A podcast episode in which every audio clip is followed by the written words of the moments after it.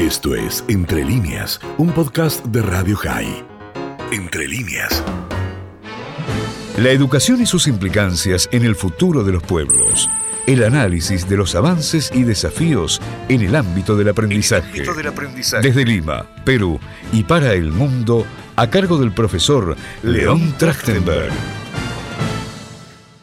Amigos de Radio High, una vez más, con el inicio del año escolar, viene la discusión sobre los distintos aspectos pedagógicos, incluyendo el de los indicadores de, éxito, la evaluación y en general el cumplimiento de ciertos estándares que definen una buena educación. Y la columna de hoy la quiero dedicar a preguntarnos sobre estos estándares en educación. ¿Cuándo sí pueden ser útiles, relevantes y cuándo no?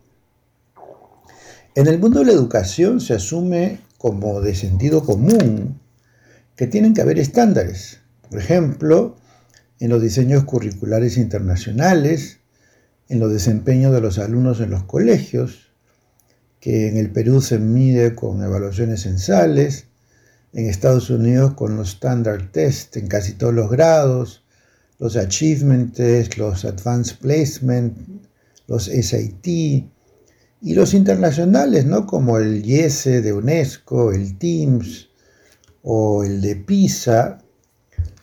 El problema es que nada de eso garantiza que todo alumno que viva la experiencia escolar y egrese del colegio haya logrado los desempeños satisfactorios de acuerdo a esos estándares, y mucho menos que tenga éxito en la vida posescolar, como quiera que cada uno lo defina, porque también en eso se han forzado los estándares.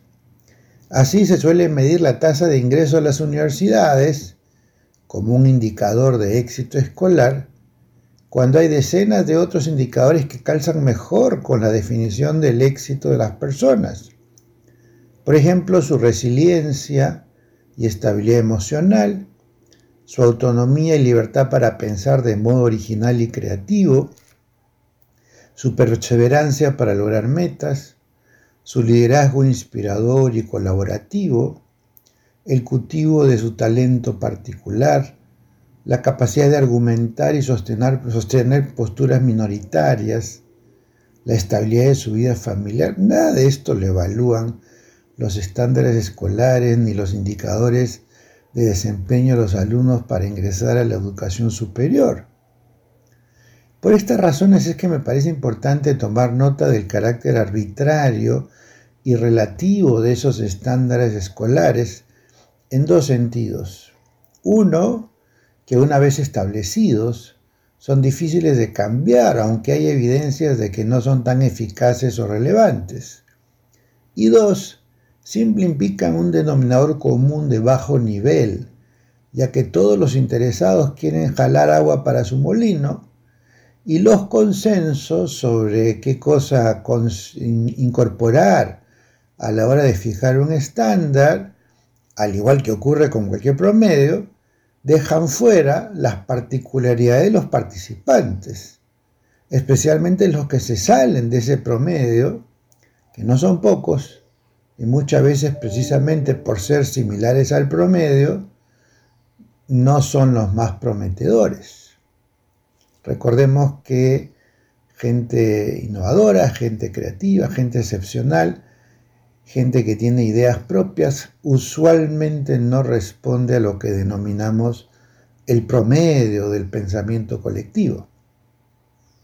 De ahí que antes de usar a los promedios, a los estándares como indicadores, como referentes curriculares, o para evaluaciones locales o internacionales, hay que saber qué se gana y qué se pierde con estos estándares. Podemos encontrar casos sobre desarrollos tecnológicos que se benefician con la estandarización, por ejemplo, los automóviles. Se ha estandarizado por el lado de la pista que deben circular, el lado en el que se coloca el timón, la ubicación de los componentes esenciales, como el timón, los frenos, el embrague, el acelerador, eso permite que quien aprende a manejar un automóvil lo pueda hacer luego en cualquier otro modelo y en cualquier lugar del mundo. Lo mismo ocurre, por ejemplo, con el teclado QWERTY o con el sentido de la manecilla de reloj para dar la hora. Sin embargo, el proceso de ponerse de acuerdo es muy lento y burocrático y no siempre permite llegar a acuerdos plenos. Razón por la cual, por ejemplo, en el Reino Unido los automóviles tienen un estándar de circulación distinto al otro lado de la pista, con el timón al otro lado en el automóvil. Lo mismo ocurre con la dificultad inglesa de aceptar el sistema métrico decimal francés, por lo que el mundo se ha estandarizado con el sistema métrico decimal para pesos, distancia, volumen, temperatura en centígrados, pero conviviendo con el antiguo sistema inglés de libras, pies y grados Fahrenheit. También la división del tiempo de un día en 24 horas es arbitraria, pero está muy instalada en nuestra cultura al punto de no poder convertirnos a un sistema métrico decimal que dividiría el día en 100 horas, cada hora en 100 minutos y cada minuto en 100 segundos. Por lo que se sigue usando las 24 horas divididas en 60 minutos y 60 segundos. Solamente para las fracciones del segundo, que es una medición más contemporánea, es que se usan eh, los décimos del sistema decimal. Lo mismo ocurre con los estándares internacionales de voltaje, 110, 230, los enchufes eléctricos, la televisión de alta definición y los ratios de las pantallas, 4 a 3 o 16 a 9. Al no poder ponerse de acuerdo con una sola unidad de medida, se usan unas cuantas para intentar incluir a todas y de alguna manera estandarizar para comodidad de consumidor. Y el proceso de estandarizar es bien engorroso y sacrifica los valores diferenciales de cada componente que quede excluido porque no es cómodo para el estándar que se está eh, consensuando entre otros diversos actores. Es a partir de ahí que se vuelve complejo el caso de la estandarización de los componentes de la buena educación, por lo que hay que ser muy cuidadosos con esa eliminación. Por ejemplo, cuando las PISAs privilegian evaluar matemáticas, lectura y ciencias, usando pruebas estandarizadas, están partiendo de varias presunciones. Primero, que es necesario medir los desempeños de los alumnos para saber si están aprendiendo. Segundo, si esas son las áreas que mejor representan los saberes escolares y la preparación para la educación superior. Tercero, si el contenido de esas áreas debe ser definido por los especialistas de esas disciplinas. En cuarto lugar, la forma de saber si un alumno es competente se asume que es a través de exámenes de selección múltiple en la que hay que marcar una de las respuestas prefabricadas por los autores. Y en quinto lugar, se asume que la solvencia en la disciplina se evidencia con problemas que se construyen y resuelven dentro de esa misma disciplina. Cada una de esas presunciones puede ser derrotada con enfoques alternativos que son dejados de lado al escoger aquel que mejor satisface al consenso de los expertos. Pero eso ese consenso supone concesiones de cada uno en aras de lograr una fórmula común.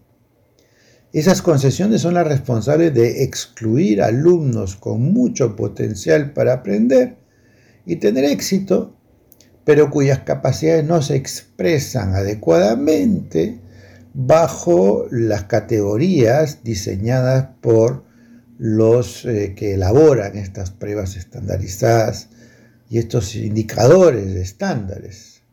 En suma, las pruebas estandarizadas tienen un valor relativo en la medida que sean uno entre diversos instrumentos que se usan para conocer los aprendizajes de los alumnos.